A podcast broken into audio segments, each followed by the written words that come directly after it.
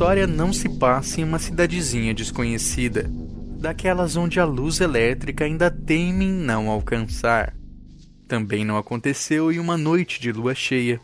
Não ocorreu com algum amigo de um amigo meu. E nem se deu em uma época muito, muito distante. Não. Essa história aconteceu no final da década de 70, no município de Ponta Porã, no Mato Grosso do Sul, próximo à divisa com o Paraguai. Maria Oliveira ainda era menina, mas lembra como se fosse hoje de um acontecimento que botou a cidade em polvorosa. Repentinamente, crianças, tanto do lado brasileiro quanto do lado paraguaio da fronteira, começaram a desaparecer sem deixar rastros. Seus corpos, quando encontrados, apareciam largados em rios ou estradas muito distantes. A cidade entrou em toque de recolher. As famílias alertavam os filhos, escolas cancelavam as aulas. No Paraguai, jornais e rádios alertavam para os perigos do que parecia ser o mito camponês do Mitan Rerahaha, termo guarani que significa literalmente aquele que leva crianças, o velho do saco do folclore paraguaio. Anos depois, com a abertura das investigações sobre a Operação Condor, a verdade começou a vir à tona. Os sequestros eram ordenados por ninguém menos do que o próprio Alfredo Stroessner, o ditador que durante 35 anos comandou o país vizinho com mãos de ferro. Até 2016, a Comissão de Verdade e Justiça do país já havia recebido mais de 500 denúncias de desaparecimentos durante o regime Stroessner. As crianças, de preferência meninas virgens e bonitas, eram mantidas em cativeiro, estupradas e mortas. De acordo com Rogério Goiboru, membro da Coordenação de Memória, História e Reparação do Ministério da Justiça, Stroessner sequestrava e violava por mês pelo menos quatro meninas, isso sem falar naquelas que se tornavam escravas sexuais de seus subordinados.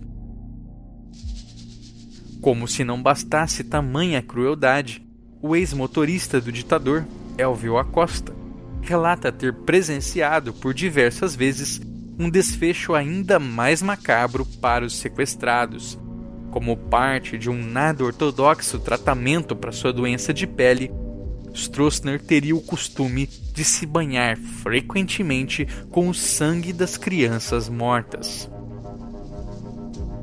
O caso tem paralelo com outro relato que também ganhou ares de lenda no imaginário popular, dessa vez do lado brasileiro. O Papa Figo, um homem muito rico, mas que sofria com uma terrível doença que o condenava à morte. Para se manter vivo, ordenava o sequestro de crianças para que pudesse matá-las e devorar seu fígado, o órgão do corpo humano que sempre esteve ligado à regeneração. Neste programa, vamos dissecar o imaginário popular, refletindo sobre o que ele evoca no simbólico. Assim, veremos que estes mitos e lendas, em última instância, não dizem sobre monstros encantados, mas sobre nós mesmos. Eu sou Andrioli Costa e este é o Popularium.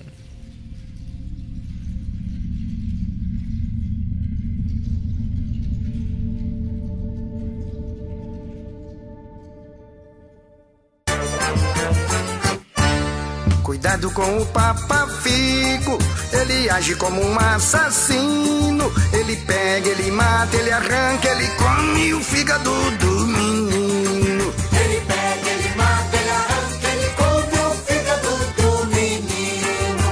Quando eu era criança, eu era mal criada, eu desobedecia. Eu pouco me importava o que mamãe dizia.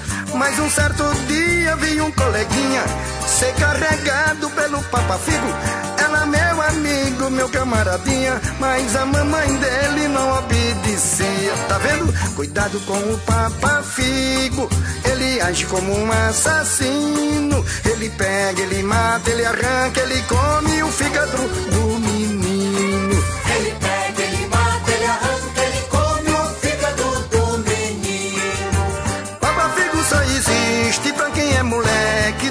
escola e quer viver na rua só batendo bola e só batendo bola, correndo perigo. O Papa Figo fica na paquera, fica na espera pra pegar menino, arranca o figo e bota na sacola. Cuidado com o Papa Figo, Genival. Você ouviu Genival Lacerda com O Shot do Papa Figo, do disco Raízes Nordestinas de 1998. A música alerta contra esta terrível criatura, que aparece em relatos nos mais diversos estados nordestinos. Diferente de todas as criaturas que trabalhamos até agora, é interessante notar como o Papa Figo e suas variantes são mitos fundamentalmente urbanos. Surgem no contexto das cidades, das doenças e de seus movimentos sanitaristas. São reflexos do biopoder do Estado e da sociedade, que excluem e ostracizam os portadores de moléstias, fazendo com que o medo de um contágio ganhe ares lendários, tanto por parte do doente, que se entrega a soluções extremas, quanto por parte do povo, sempre deixado à margem com seus temores inexplicáveis. Um dos mais célebres registros do mito foi feito por Gilberto Freire, em seu livro Assombrações do Recife Velho, publicado pela primeira vez em 1955. A história conta sobre o patriarca de uma família da alta sociedade recifense, que contraiu uma terrível moléstia sem nome. Para o povo, a verdadeira doença era outra. O homem, com orelhas enormes, cara amarela e inchada e dentes à mostra, estava para se transformar em um lobisomem.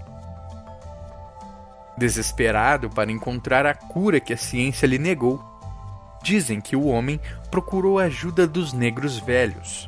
Um deles, por fim, lhe teria dito: Ioiô só fica bom comendo figo de menino. Contam ainda que o próprio negro se encarregou de perambular pelos arredores de Recife com um saco nas costas, ia recolhendo o menino no saco, dizia que era osso para refinar açúcar, mas não havia nada de osso. Era menino, carne de menino. Quanto mais corado e gordo o meninozinho, melhor, escreve Gilberto Freire. Assim surgiu o Papa Figo, não o sequestrador, mas o desejo monstruoso por trás dos sequestros. Um homem cuja vontade de viver era tão egoísta que passava por cima de qualquer moralidade em busca de sua cura. Junto a ele, o débil homem, que ainda se agarrava com tanta força ao poder, contratava tropas de velhos do saco para alimentarem sua loucura cada dia mais. Qual doença afinal acomete o Papa Figo? Gilberto Freire fala na licantropia, mas vale a pena retomar os sintomas: orelhas inchadas, lábios retorcidos, rosto esquisito. Luiz da Câmara Cascudo crava sem muito espaço para dúvidas. São sintomas da lepra, doença que durante muito tempo foi conhecida como mal de Lázaro, que hoje chamamos hanseníase. Na terapêutica contra a lepra, diz Cascudo, o banho de sangue humano e a degustação do fígado, especialmente das crianças, são remédios tradicionais. A tradição é realmente milenar, remetendo ao médico e filósofo grego Galeno de Pérgamo, que nasceu no ano de 129 depois de Cristo. Médico oficial dos gladiadores e da família imperial romana, seus estudos de fisiologia serviram como herança para o desenvolvimento da medicina medieval e árabe. Para Galeno, a saúde era o resultado do equilíbrio entre quatro humores, isto é, quatro líquidos: sangue, bile amarela, bile negra e pituita, ou catarro. Para ele, todos, menos a pituita, eram produzidos pelo fígado. Cascudo descreve o seguinte: Galeno dizia que o fígado era como o princípio, o foco, o arbítrio do corpo. O fígado formava o sangue, dele partiam todas as veias, recolhia tudo que penetrava no organismo pela via do intestino e elaborava uma segunda e mais importante digestão, que constituía a substância de toda a aparelhagem fisiológica dos tecidos e do sangue. Não podemos esquecer ainda o componente mitológico que acompanha esta, que é a maior glândula do corpo humano. É o fígado, afinal, que é o escolhido para ser incessantemente devorado e restaurado no corpo de Prometeu. Junito de Souza Brandão reflete sobre como o fígado era considerado em quase todas as culturas como o centro da vida. Em algumas passagens, por exemplo, dizem que Eros, o amor, disparava flechas não contra o coração, mas contra o fígado das pessoas. Na própria Bíblia, em diversas passagens, consulta-se o fígado de ovelha como índice dos desígnios divinos. Quais os resultados destas implicações? Primeiramente, que um problema de sangue acaba sendo um problema no fígado. A lepra, sabemos, é um problema na pele, mais especificamente, uma doença infecciosa causada pelo bacilo de Hansen, que causa danos nos nervos e na pele. Na tradição popular, no entanto, o entendimento é diferente. A lepra é uma doença do sangue, um sintoma de que o sangue está apodrecendo. Câmara Cascudo conversou com sertanejos contaminados com a doença e pontua: Como a lepra vem do sangue e o sangue vem do fígado, tratar e melhorar o fígado é questão essencial. O resto, para eles, é perda de tempo. Um fígado doente trata-se com um fígado sadio. Afinal, o semelhante cura o semelhante, já dizia a tradição popular. A lepra, enquanto essa doença do sangue, é o grande mal que costura todos os relatos envolvendo a prática de se banhar com sangue de crianças ou de se alimentar com seu fígado. A relação parece ser universal. Na enciclopédia do folclore coreano, por exemplo, encontramos uma história assim. Dizem que um casal cuidava com muito carinho de seus pais, já idosos, e de seu pequeno filho. Um dia, a avó contraiu lepra e ficava cada vez pior, e nada que o casal fizesse parecia surtir efeito. Certa vez, apareceu um monge viajante que foi acolhido pela casa. Durante o jantar, ele sugeriu: Quando seu filho voltar da escola, matem-no e ofereçam seu fígado para a avó comer. Ela será curada imediatamente. O casal refletiu bastante. Era possível terem mais filhos, mas não novos pais. E assim foi feito. A avó comeu o fígado da criança, ficou curada, mas a noite se passou sem qualquer tranquilidade naquela casa. No dia seguinte, no entanto, a criança apareceu à porta da casa novamente. Disse que havia ficado na escola a noite toda estudando. Os pais, preocupados, conferiram o corpo morto, mas ele já não era mais o corpo de uma criança, mas sim o de um duende, um Dong Jasan, um espírito de um ginseng selvagem que toma a forma de pequenas crianças. Enquanto a história coreana é um conto de perdão filial diante uma decisão terrível tomada pelos pais, o mesmo não pode ser dito das histórias de Papa Figo brasileiras, especialmente aquelas onde a fantasia popular se mistura de tal forma à realidade trágica que é impossível saber qual o limite entre uma e outra. Peguemos, por exemplo, a história que iniciou este episódio. Dizem que o ditador paraguaio Alfredo Stroessner sofria com a doença. Durante muito tempo, todas as aparições públicas do presidente eram feitas com luvas, supostamente para esconder as deformações causadas pela lepra. Nos últimos anos de governo, aqueles que trabalhavam com o ditador informaram que ele deixara de responder cumprimentos com apertos de mão, substituindo as interações físicas por acenos de cabeça. Elvio Acosta, o ex-motorista que relatou ter visto o sangrento tratamento do ditador, reforça. Disse que Stroessner sofria mesmo de lepra e que sua pele era um desastre. O general teria o costume de enviar seus soldados para a zona de fronteira, onde sequestrariam crianças na faixa dos 13 a 14 anos de idade. O homem chegava a deixar dinheiro com os responsáveis pelos sequestros, para que as famílias recebessem algum tipo de compensação.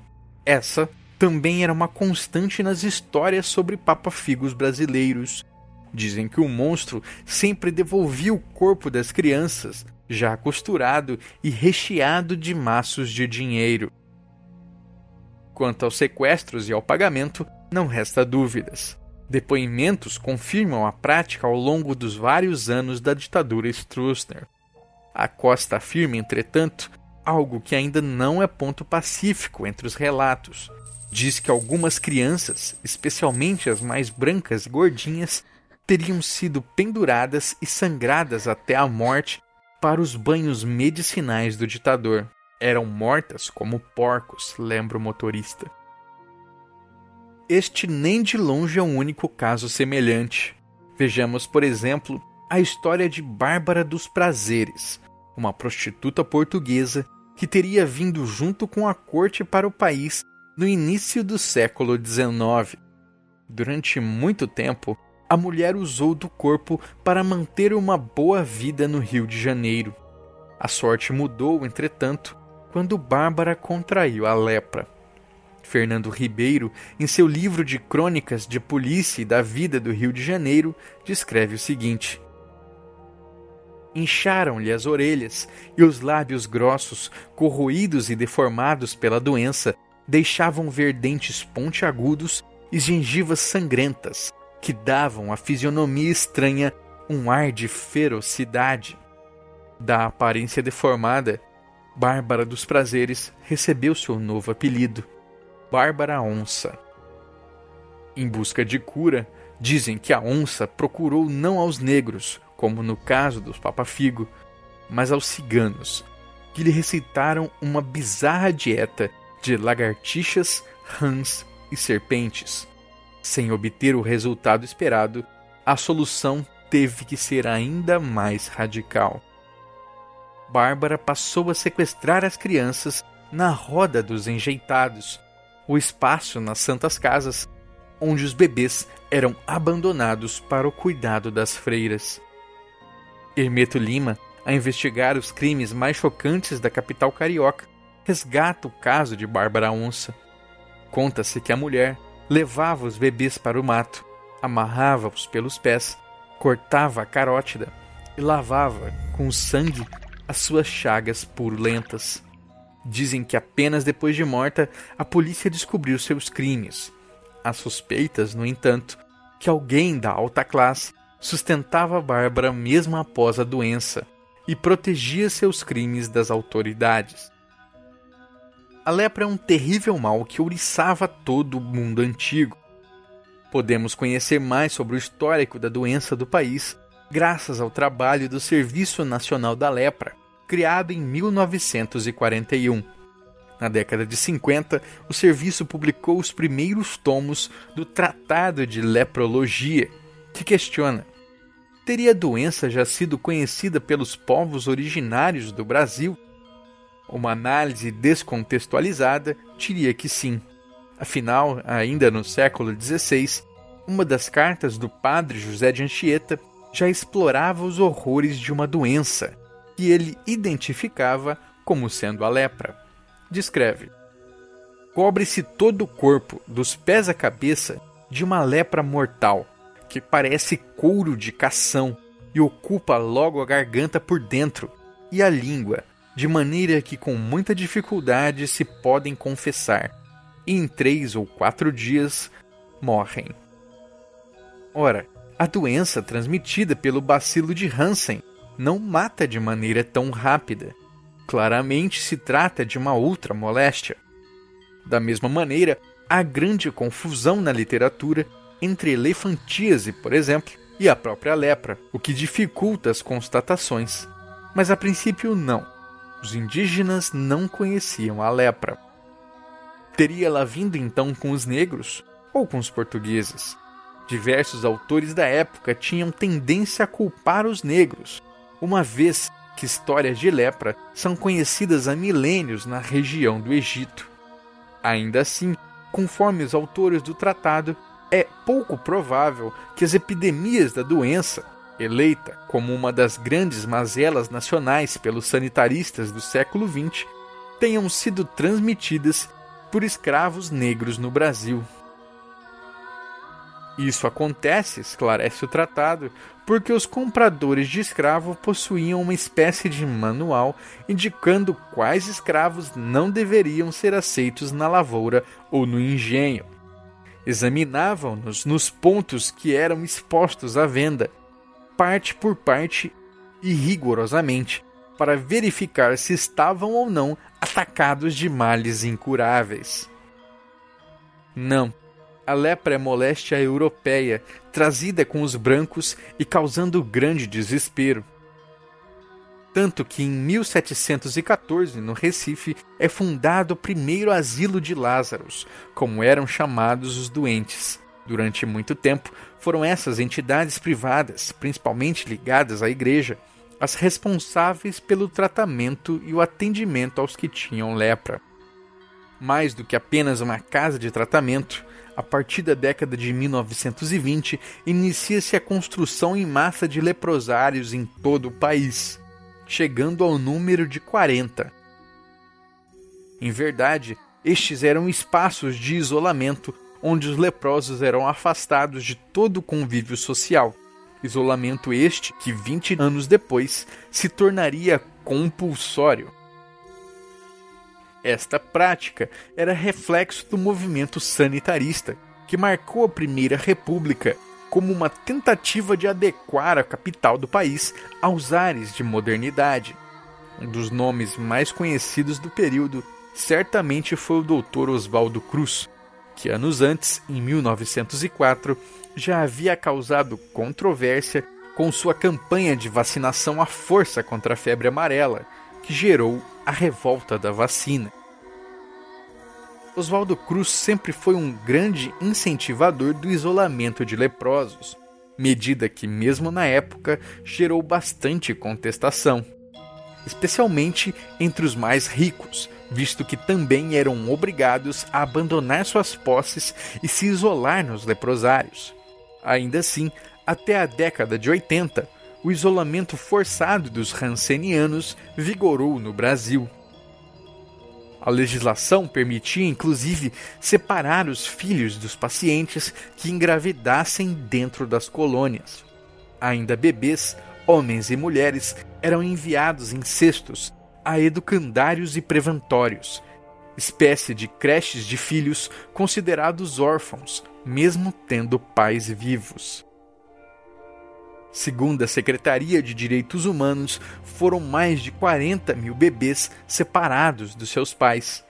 Entidades como o Movimento de Reintegração das Pessoas Atingidas pela Hanseníase trabalham na construção de pontes com este pedaço esquecido da história. A lepra, percebemos, não se restringia, nem se restringe nos dias de hoje, apenas a um mal físico ou biológico ela figura também como uma doença social, como reflete a pesquisadora Carolina Pinheiro de Oliveira. Ao se falar em lepra, imediatamente vem à mente uma história de exclusão, preconceitos, um doente terrível, deformado, condenado à morte, isolado do convívio social desde os tempos bíblicos. A doença seria resultante do pecado, da promiscuidade ou resultante de um karma a purgação ou o sofrimento em vida seria necessário para a remissão dos pecados. O leproso não era apenas um doente, era a personificação, em muitos casos, do perigo, da monstruosidade e do medo. Pierre Sastre, um ex-interno do Hospital Colônia de Miroeira, em Pernambuco, conta que após as décadas de 50, graças a um novo tratamento médico, as portas do leprosário onde vivia se abriram, permitindo que os internos circulassem pelas redondezas. Certa vez, no entanto, uma criança supostamente desapareceu na comunidade vizinha. A suspeita se espalhou rapidamente. Quem havia pego a criança era certamente um Papa Figo. A partir daí foi um Deus nos acuda. A população montava vigílias para alertar contra a presença de leprosos e rechaçá-lo. Dizem que um homem que havia tomado diversas picadas de marimbondo no rosto foi escorraçado a gritos de Papa Figo, leproso, morfético. Sempre que uma ambulância ia para o hospital, logo se ouviam as acusações. Aí vai um menino, aí vai um fígado para os leprosos. Interessante notar, como pontua Sastre, que deficientes físicos e outras pessoas com rosto ou corpo diferentes eram agredidas, mas leprosos que não manifestavam visivelmente a doença circulavam sem qualquer problema pela comunidade. Vamos nos atentar para as consequências desta política de biopoder, ou seja, de controle sobre a vida humana, instituída de cima para baixo sem qualquer preocupação de verdadeiro tratamento. Os asilos colônia eram praticamente campos de concentração, onde o doente era obrigado pelo Estado a se recolher. O leproso, já desumanizado, era despido de uma série de direitos. Além do medo de uma doença cujo tratamento era tão pouco conhecido, havia um medo tão grande quanto da reclusão e da exclusão social. A lepra encontrou seu lugar no imaginário em todas as classes sociais. Para uma pessoa rica, ser diagnosticado com lepra seria o fim. Por isso, não é de se estranhar que atos tão grotescos tenham sido efetivamente tomados no combate contra a doença. Escreve Cascudo, com a loucura pela saúde, o leproso é capaz de tudo, sujeita seus remédios mais exóticos, às promessas incumpríveis, aos regimes inumanos. Tanto mais estranho, raro, novo, inacessível for o remédio, maior a fé e multiplicada a ânsia de sua utilização. Paralelo a isso, há também a fantástica popular, que distorce e fabula em cima de acontecimentos. Exemplo disso foi quando a Comissão Rockefeller veio ao Brasil colaborar no combate à febre amarela. Os pesquisadores notaram que era muito comum que as mortes fossem erroneamente diagnosticadas como fruto da doença.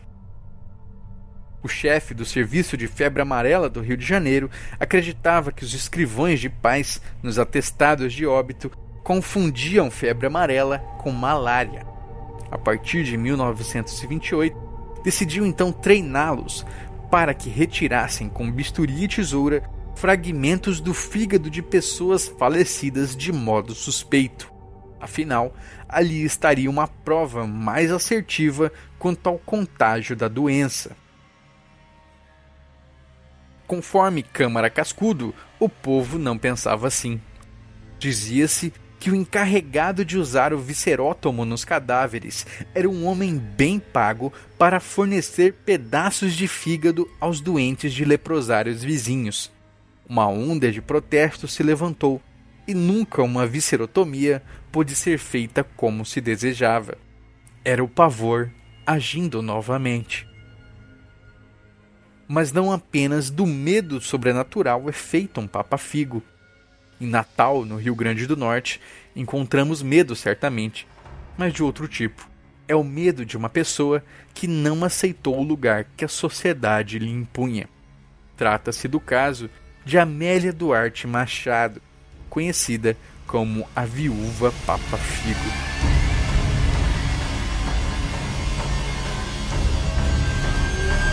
Dona Amélia se casou em 1904 com Manuel Machado, um distinto comerciante português.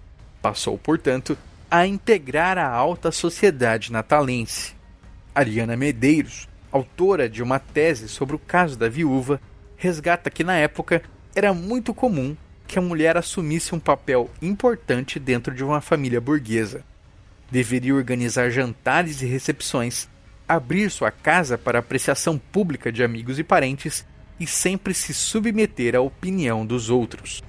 Escreve Ariane que essa mulher de elite, que passou a marcar presença em teatros, bailes, cafés e reuniões sociais, parecia ser mais livre. Porém, era submetida a uma vigilância maior, que não se restringia ao marido, mas aos olhares atentos de toda a sociedade. Na década de 30, Manuel Machado faleceu. Amélia então assumiu os negócios do marido, com a viuvez de mulher culta e religiosa, dama da sociedade. Amélia passou a ser rica comerciante, administrando ativamente os negócios e se fechando à vida social que a burguesia lhe exigia. Dentro da própria aristocracia começaram os boatos. Que comportamento estranho! Por que a reclusão? Seria lepra? A vida pessoal rapidamente entrou em pauta. A mulher não tinha filhos e mais, durante todo o seu casamento, ela engravidou 14 vezes, mas nenhum dos filhos vingou. Certamente, algum castigo divino, diziam as más línguas. A difamação surtiu efeito. Ainda em vida, a mulher passou a ser temida, primeiro como doente, depois como um monstro. Gutenberg Costa em livros sobre os personagens famosos de Natal, recolhe. A viúva Machado é rica e tem um empregado andando de carro em Natal, só para pegar criancinhas. Elas são levadas à noite na sua casa. Depois da retirada do fígado, são devolvidas com a barriga cortada, recheada de dinheiro. Ariane Medeiros reúne a opinião de diversos biógrafos e especialistas e conclui: os próprios ricos, incapazes de lidar com uma mulher que assumisse um lugar de poder, espalharam a boataria. Mesmo após sua morte, em 1981, muita gente ainda acredita nas mentiras contadas sobre Dona Amélia. E sua casa entrou no imaginário popular como a casa da viúva Papa Figo. Após retomar todos os casos apresentados neste programa, qual mensagem o mito do Papa Figo nos deixa? O medo que sentimos dele é um medo do outro, o medo do desconhecido, que por vezes se prova preconceituoso. Se por um lado, no entanto, percebemos a injustiça com que foram tratados a viúva Machado ou os internos da colônia Miroeira, da qual fala Pierre Sastre, por outro, percebemos que o temor muitas vezes é fundamentado Basta lembrar os brutais assassinatos cometidos por Bárbara Onça no início do século XIX, ou os sequestros e desaparecimentos na fronteira com o Paraguai realizados por Stroessner. Exemplos pontuais, mas que se atualizam todos os dias, seja na forma de lendas urbanas, como os palhaços da Kombi, seja em fatos narrados nos jornais. Para analisar um mito, devemos ir além do fenômeno, ou seja, daquilo que aparece, e observar suas estruturas. Para analisar a estrutura, é indiferente saber se o caso realmente aconteceu ou não, mas sim quais as imagens que constelam ao redor daquele mito. Vamos fazer esse exercício. A maioria dos relatos falam, portanto, de um homem rico ou poderoso aquele que moveria mundos e fundos em busca da cura de uma doença terrível.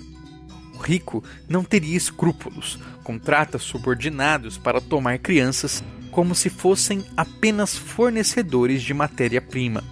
Devolve os corpos mortos recheados de dinheiro para as famílias, colocando um preço em cima de cada vida humana. O povo teme um papafigo, especialmente por ele ser um desconhecido.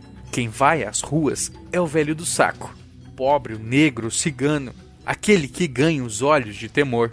É o deficiente físico perseguido pelos pernambucanos no relato de Sastre, por exemplo, enquanto os verdadeiros doentes circulavam livremente desde que com chagas invisíveis. Assim, miticamente, os verdadeiros monstros permaneciam à distância, indiferentes, inescrupulosos, agindo nas sombras, intocáveis graças aos escudos do poder, seja ao deterem o poder político, como no caso de Stroessner, seja ao terem aliados poderosos, como Bárbara Onça. Interessante notar também que o Papa Figo não ataca o filho dos ricos, apenas dos pobres. Stroessner sequestrava crianças camponesas. Bárbara roubava crianças abandonadas na roda dos enjeitados. E assim por diante. Essas eram as vidas que podiam ser precificadas. O Papa Figo é, portanto, este mito da desumanidade. Desde o ato desumano cometido pelo velho poderoso até o próprio olhar que lança sobre os excluídos, os pobres e os aflitos, todos desumanizados, meras ferramentas, fins que justificam os meios que pretende alcançar.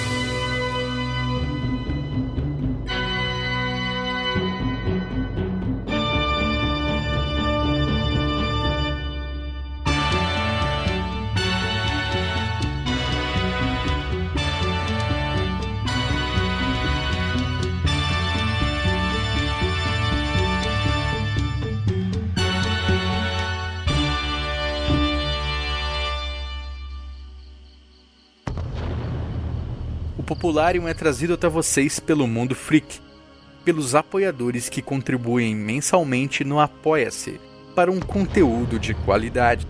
Faça parte você também. Acesse mundofreak.com.br. Lá você encontra o roteiro completo do podcast e suas referências bibliográficas. Este episódio foi escrito por mim, Andrioli Costa, o colecionador de sacis. Acesse colecionadordesacis.com.br. A edição é de Andrei Fernandes. Até a próxima!